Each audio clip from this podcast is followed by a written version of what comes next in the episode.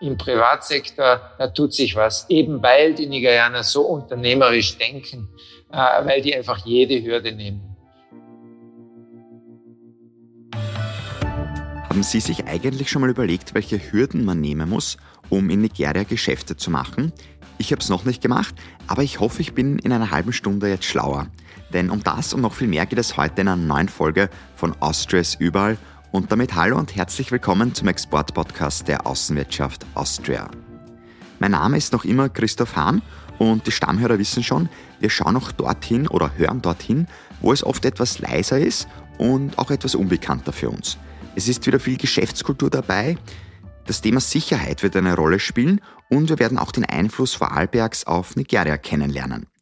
Und über das alles spreche ich mit dem Wirtschaftsdelegierten in Lagos, Guido Stock, und der hängt für uns heute sogar am Generator, damit ja nichts schiefgehen kann. Hallo nach Lagos, Guido. Hallo Christoph aus Lagos. Bevor wir losstarten, habe ich noch einen kurzen Blick hinter die Fahne Nigerias geworfen.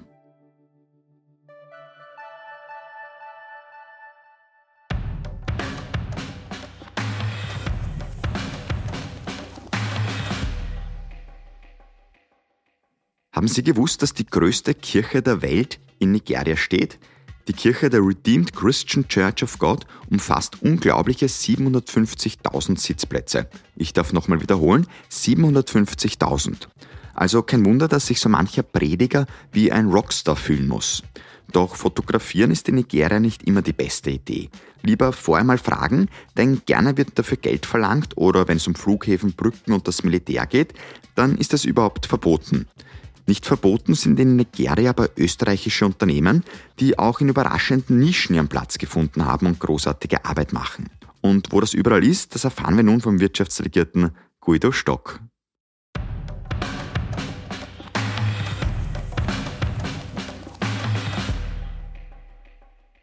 Lieber Guido, du lebst und arbeitest bereits das dritte Mal in Nigeria. Einmal warst du für ein Unternehmen dort tätig, zweimal jetzt auch schon als Wirtschaftsdelegierter. Bist also jetzt nicht nur ein Exportexperte, sondern auch ein richtiger Afrika-Kenner. Und jetzt ist die Frage, was macht denn eigentlich für dich diese Faszination an Nigeria, an Afrika aus? Weil ich denke mir, wenn man schon dreimal in diesem Land war, dann muss es eine gewisse Faszination geben dafür. Danke, Christoph. Also bei Experte bin ich immer vorsichtig, aber für mich Nigeria, was hier die Faszination auf jeden Fall ausmacht, ist die Freundlichkeit der Leute. Die ist wirklich unglaublich, wirklich ganz tolle Menschen. Ähm, und der Optimismus der Leute, das, den finde ich ansteckend. Äh, also das ist für mich einfach schön an diesem Land. Ähm, das genieße ich. Nigerianer sind auch selbstbewusst. Ich glaube, daher kommt auch diese Freundlichkeit auch Fremden gegenüber. Es ist nicht überall so, äh, auch in Afrika nicht überall so. Ähm, hier ist es so. Und ähm, das sind Gründe, warum ich so gern hier bin. So ausgezeichnetes Sozialleben auch hier, ähm, ganz unterschiedliche ähm, äh, Menschen aus unterschiedlichen, unterschiedlicher Herkunft. Also hier gibt's viele äh, libanesische Geschäftsleute, indische Geschäftsleute und dann natürlich vor allem die große Masse äh, Nigerianer und, und dann Europäer, ähm, äh, Amerikaner, Asiaten, ähm, bunt gemischt und aber alle miteinander ähm, sehr freundlich umgehend und super, super Sozialleben und auch super Businessleben. Wenn ich jetzt beim Fenster rausschaue, würde ich auch noch das Wetter hinzufügen, weil in Wien ist es doch sehr kalt. Ich glaube, da hast du es auch ein bisschen besser. Da hast du absolut recht. Und äh, also das ist auch etwas sehr Positives hier.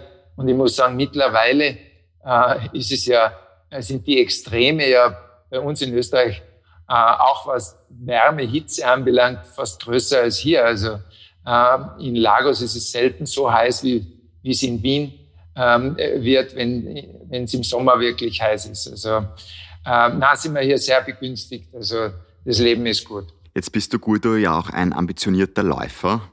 Finde ich jetzt nicht nur sportlich, auch beachtlich, sondern du machst in der Früh auch immer deine Morgenrunde. Und ich finde, wenn man so ein bisschen laufen geht, dann kann man die Gegend sehr schön beobachten und die Menschen, also sofern man noch Luft dafür hat.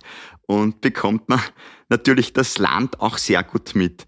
Was nimmst du jetzt auf deinen Morgenrunden eigentlich immer wahr?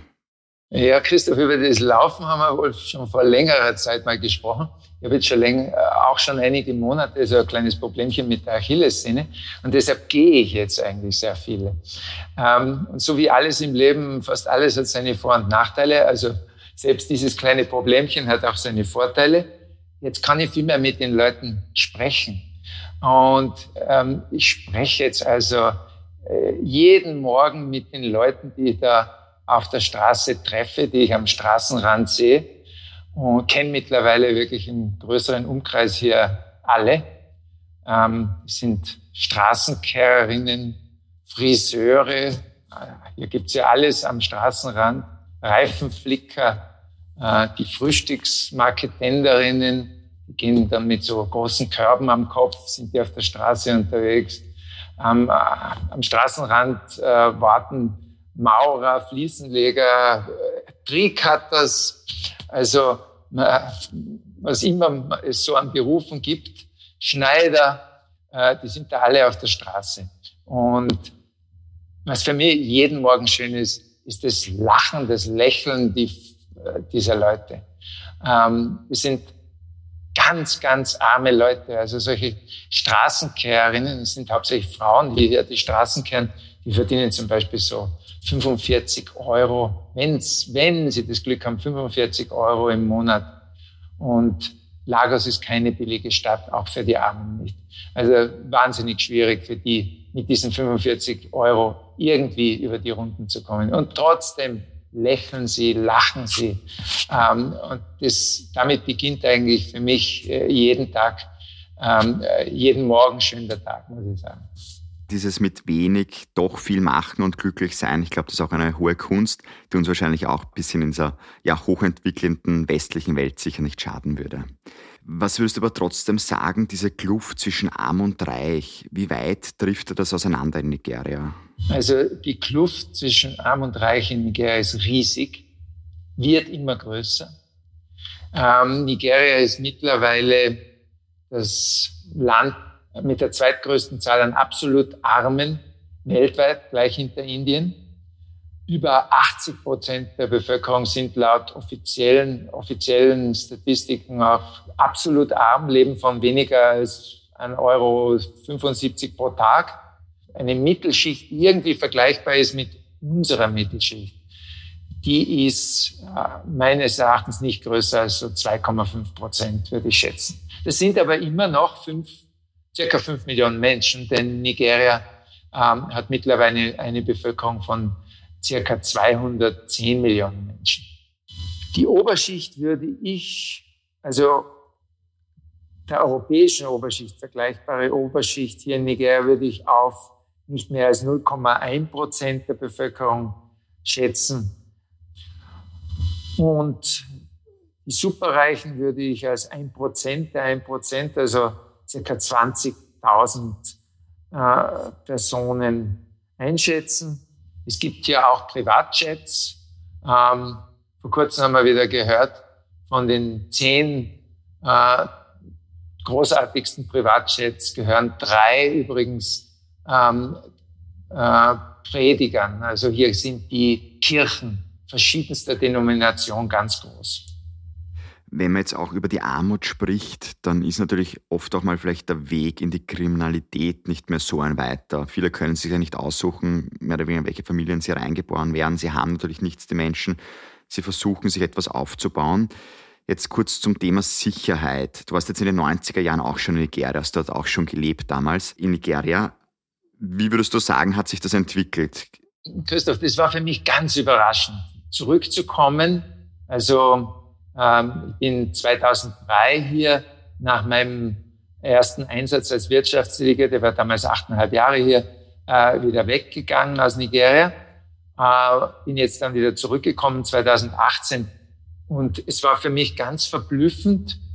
Am Anfang konnte ich das gar nicht glauben, dass die Sicherheitslage sich hier in Nikoi, ähm, das ist ein, ein, die eine Hälfte äh, einer Insel hier in Lagos, die, die eine Hälfte heißt Lagos Island, die andere Hälfte heißt ist aber eigentlich nur eine Insel. dass sich die Sicherheitslage hier in unserem Bereich, wo wir im Büro sind und wo ich auch wohne, so verbessert hat. Also in den 90er Jahren gab es fast jede Woche einen Überfall mit Schießereien etc. Ähm, Im Moment, jetzt ist es hier auf Ikoe in diesem Teil von Lagos sehr, sehr sicher. Ich würde mich also um Mitternacht hier äh, trauen, auch ohne Hund spazieren zu gehen. Mit Hund tue ich es laufen, ähm, aber auch ohne Hund würde ich mich trauen. Das ist aber nicht überall im Land so. Und vielleicht auch noch kurz, warum ist es so?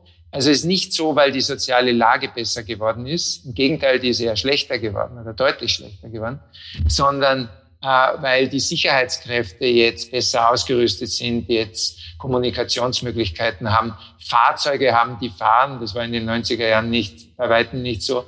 Ähm, also das hat sich geändert. Ähm, Im Allgemeinen ist die Sicherheitslage aber eher schlechter geworden.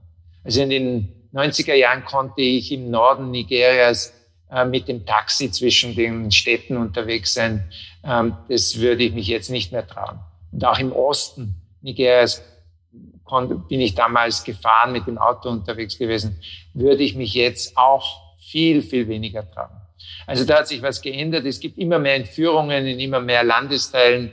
Äh, Boko Haram äh, bis vor ein, zwei Jahren eigentlich nur im Nordosten ähm, anzufinden, ist jetzt, also Boko Haram, dieser, äh, diese Terroristen, Terroristenarm, ähm, ist wird jetzt auch immer mehr in, im zentralen und westlichen Norden des Landes aktiv. Also die Sicherheitslage hat sich eindeutig verschlechtert. Äh, man sieht ja immer wieder, dass Mitarbeiter von Niederlassungen ausländischer Unternehmen oder auch Botschaftsmitarbeiter praktisch überhaupt nicht mehr aus Lagos oder Abuja rausfahren. Ähm, das handhabe ich ein bisschen anders. Also ich habe hier einen guten österreichischen Freund, der schon 40 Jahre hier, der äh, betreibt hier die einzige verbliebene Stickereifabrik. Und wir fahren immer wieder raus an die Flüsse zum Fischen. Wir schlafen dann auch im Busch. Also es ist schon möglich.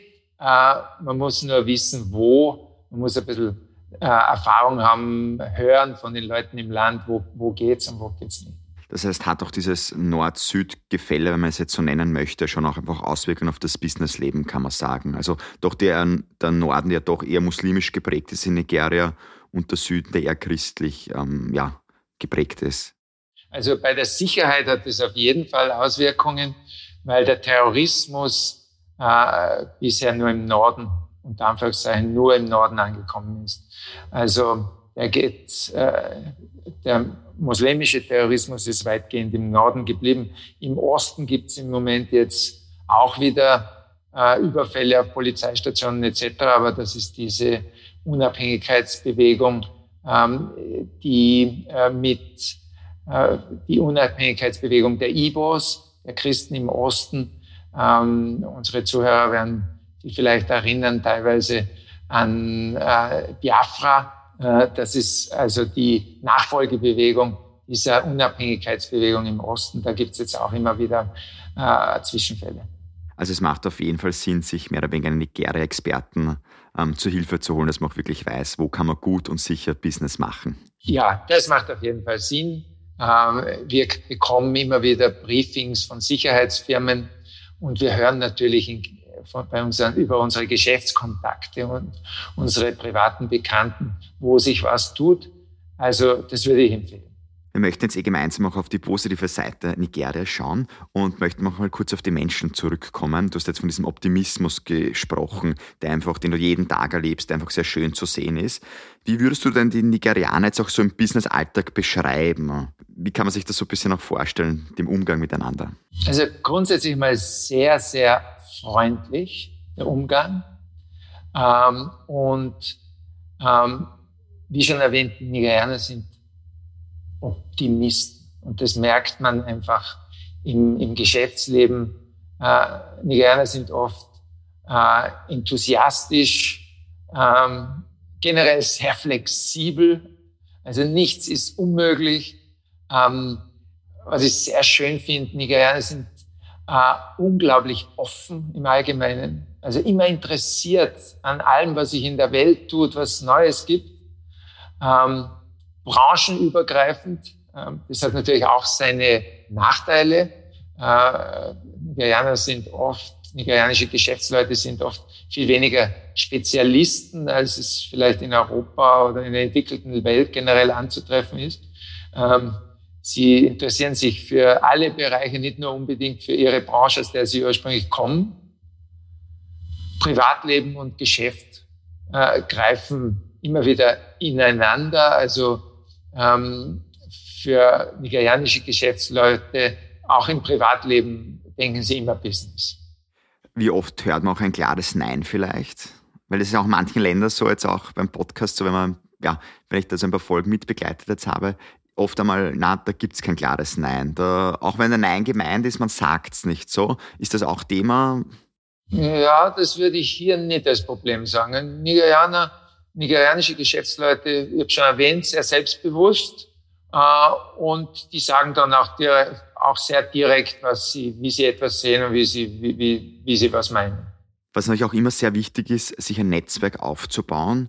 Wo finden in Nigeria so Netzwerktreffen statt? Oder geht man da mit Geschäftspartnern dann essen? Trifft man sich dann auch doch eher im Bürogebäude? Wie läuft das so ab?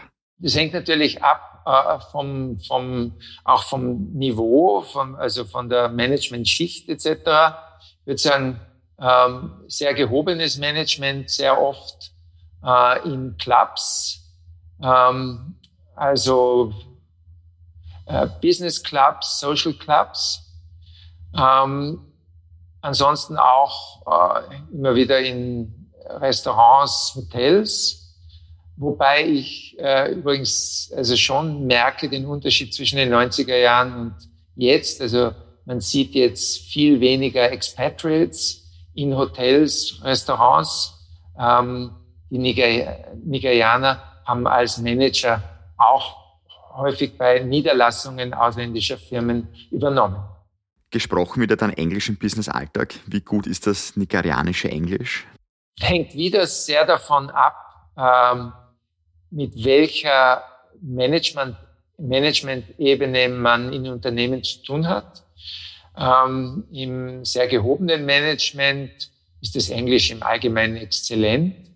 Oft trotzdem für Österreicher relativ schwer verständlich, weil es doch einen eigenen Tonfall gibt und eigene Art, Dinge zu, äh, auszusprechen. Ähm, aber im wirklichen Top-Management, viele der Top-Manager, nigerianischen Top-Manager haben im Ausland studiert, sei es in, äh, in Nordamerika oder in Europa. Ähm, also Top-Management Englisch ausgezeichnet, Mittelmanagement auch.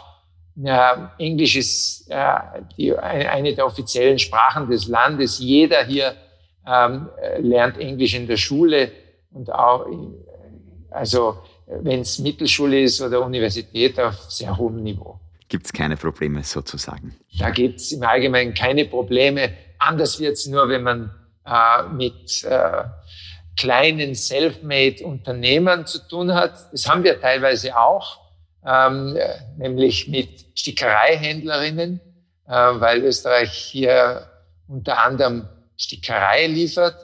Das sind dann oft Marktfrauen mit sehr einfachem Hintergrund.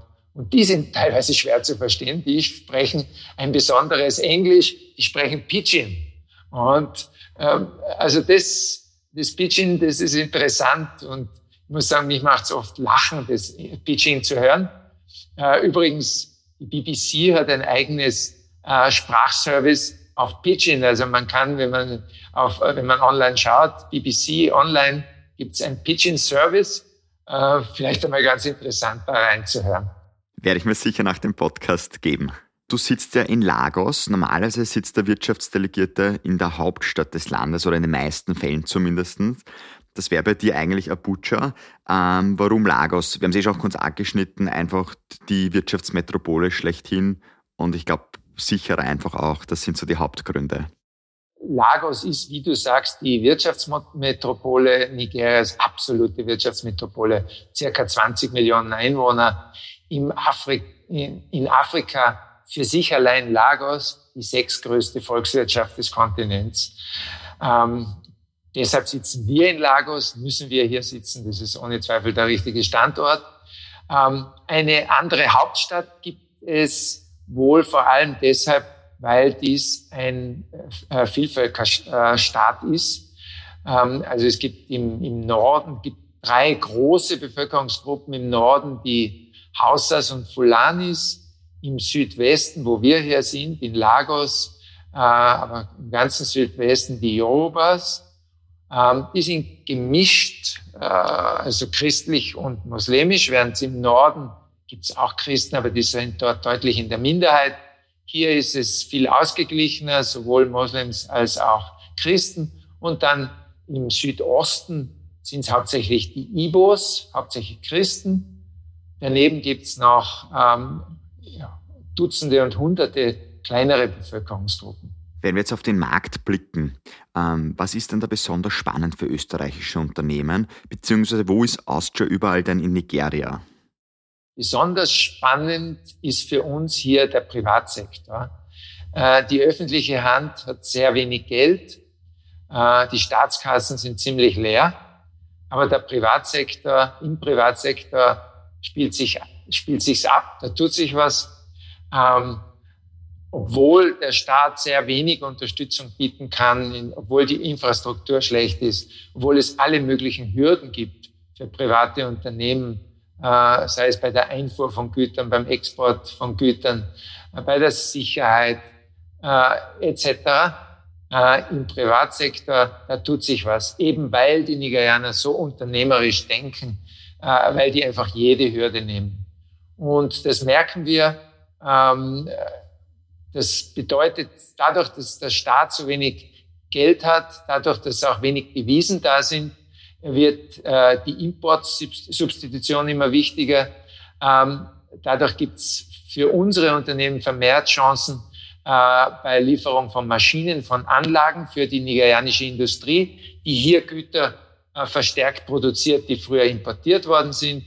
Also das ist ein ganz wichtiger Bereich ähm, Infrastrukturbereich, obwohl die Staatskassen leer sind, trotzdem auch interessant, weil zum Beispiel im äh, Energiesektor die Energieproduktion privatisiert wurde schon vor einigen Jahren, weil auch äh, Straßenbau mittlerweile teilweise durch Steueranreize privatisiert wurde. Also die, zum Beispiel die größte Industriegruppe Nigerias, die Dangote Group, baut auch Straßen, setzt das dann bei der Steuer ab. Ähm, also, und dann ganz allgemein der Baubereich. Der Bau, im Bau äh, tut sich viel, der boomt. Äh, und da gibt es auch österreichische Firmen, die da erfolgreich sind, zum Beispiel mit Isolierglas, ähm, aber auch mit anderen äh, Zulieferartikeln für die Baubranche, sagen wir Schalungstechnik etc. Sind wir stark. Und dann ziemlich ähm, außergewöhnlich für Österreich im Textilbereich. Also aus Vorarlberg in Vorarlberg gibt es ein Zentrum in Lustenau, da werden, wird Afrika-Stickerei produziert. Stickerei, die speziell für diesen Markt designt ist. Und dann gibt es auch aus Vorarlberg Brokat, eine österreichische Firma, äh, die den afrikanischen Markt für schwere Baumwollstoffe dominiert, äh, die, die von Männern für ihre äh, traditionellen Gewänder verwendet werden. Also man sieht Austria auch auf der Straße sozusagen. Genau, die, äh, die Dame gehobenen, die, der, der Oberklasse in Nigeria oder auch der Mittelschicht in Nigeria trägt zum Beispiel, wenn sie ausgeht, wenn sie zu einer Feierlichkeit geht, sehr häufig äh, von Kopf bis Fuß, also vom Headtie bis zum Fuß, wirklich bis zu ihren Beinen, äh, ist sie in Stickerei aus Lustenau gehüllt. Also Vorarlberg ist in Nigeria. Eine schöne Geschichte, muss man sagen. eine, eine, wirklich, kann man wirklich sagen. Und daneben sind wir auch hier natürlich mit Energy Drinks, Red Bull, äh, Powerhouse. Powerhouse hier der Marktleader, weil die hier äh, zuerst waren, also früher waren. Da sieht man schon wichtig. Ähm, man soll möglichst bald herkommen. Nicht, wenn es zu spät ist. Ähm, Nigeria ist ein Land, in dem die Bevölkerung rapid wächst. Als ich äh, also das Land unabhängig wurde, äh, waren es äh, circa 58 Millionen Menschen. Als ich 2003 hier weggegangen bin, waren es 131 Millionen Menschen. Heuer im Sommer geschätzte 211 Millionen. Und die UNO schätzt, bis 2050 wird Nigeria zum drittbevölkerungsreichsten Land der Erde nach Indien und China. Ja, und, und auch die Bevölkerung unglaublich jung, fast, wirklich fast unfassbare 63 Prozent der Bevölkerung sind nicht älter als 24 Jahre. Das heißt, es wird sich wahrscheinlich auch am Digitalisierungssektor einiges noch tun dann. Ja, äh, also da tut sich enorm was. Äh, Lagos ist, ich würde sagen, mit Nairobi und äh, Kapstadt beziehungsweise Johannesburg ähm, das der Innovation Hub in, in Afrika. Ich konnte es eigentlich kaum glauben, bevor ich wieder zurückgekehrt bin, was sich da getan hat. Äh, also speziell im Fintech-Bereich, aber auch äh, Mobility Tech, Agrotech, Ed Education Tech, ähm, tut sich hier wirklich viel. Äh, Schwerpunkt aber, würde ich sagen, Fintech, nigerianisches Banking äh, ist enorm modern durch diese Entwicklungen, die zum erheblichen Teil hier gelaufen sind. Weil du Nairobi auch angesprochen hast. Ich war ja auch schon bei der Kollegin Edith Bredorf, die in Nairobi die Wirtschaftsdelegierte ist, in der Folge 2 auf akustischer Geschäftsreise. Und die hat ja auch Nairobi als das Silicon Savannah bezeichnet. Den Titel trägt Nairobi. Und jetzt auch im gesamten Kontext von Afrika. Ähm, was für eine Rolle hat denn Nigeria da? Also Nigeria ist zum einen die bevölkerungsreichste Nation Afrikas, ähm, zum anderen der, die größte Volkswirtschaft Afrikas. Äh, wie schon gesagt, bis 2050 wird, sie überhaupt, wird es überhaupt das drittgrößte Land der Erde. Ich sehe nicht, dass das sich noch irgendwie ändern wird. Es gibt keine Bestrebungen, das Bevölkerungswachstum äh, wirklich einzudämmen. Ähm, also Nigeria hat in Afrika schon große Bedeutung. Jeder, etwa jeder sechste Afrikaner ist ein Nigerianer. Also schon eine beträchtliche Anzahl. In zwei Wochen geht es für mich dann im Podcast weiter nach Marokko. Also ich bleibe sozusagen in Afrika. Es geht nach Casablanca. Also ein bisschen die Afrika-Tage auch beim Podcast. Aber jetzt sind nicht nur beim Podcast die Afrika-Tage bei uns, sondern auch bei der Wirtschaftskammer Österreich, denn es gibt die Africa Days. Und zwar die finden am 22. und 23. November statt. Und ich glaube, ein sehr wichtiges Event auch für die ganze, ja, für die ganzen Afrika-Exporteure, kann man sagen. Ja, ganz sicher. Äh, und dadurch, dass online, dass äh, virtuelle Teilnahmen ähm, jetzt ganz äh, die Norm geworden sind, ähm, ist es für afrikanische Geschäftsleute jetzt sehr einfach und auch völlig gang und gäbe, jetzt bei solchen Events dabei zu sein. Ähm, beim Afrika Day haben wir jetzt hunderte von äh, Teilnehmern aus dem Ausland online dabei. Und wir haben das im letzten Jahr wunderbar gesehen. Also tolle Gespräche, ähm, ohne dass man nach Afrika reisen musste, ohne dass man ähm, Geschäftsleute aus Afrika zu einem Besuch einladen musste. Äh, oft gerade für den als Erstkontakt, also eine wunderbare Möglichkeit. Äh, kann ich wirklich empfehlen, da dabei zu sein. Du bist auch dabei. Jeder, der mit dir auch sprechen möchte, kann das dort tun. Natürlich. Freue mich drauf. Ja, bin schon, bin schon registriert. Äh, also man kann schon mit mir Online-Gespräche buchen. Wunderbar. Und anmelden kann man sich auch direkt bei der Außenwirtschaft Austria. Also die Chance am besten nutzen, liebe Hörerinnen und Hörer.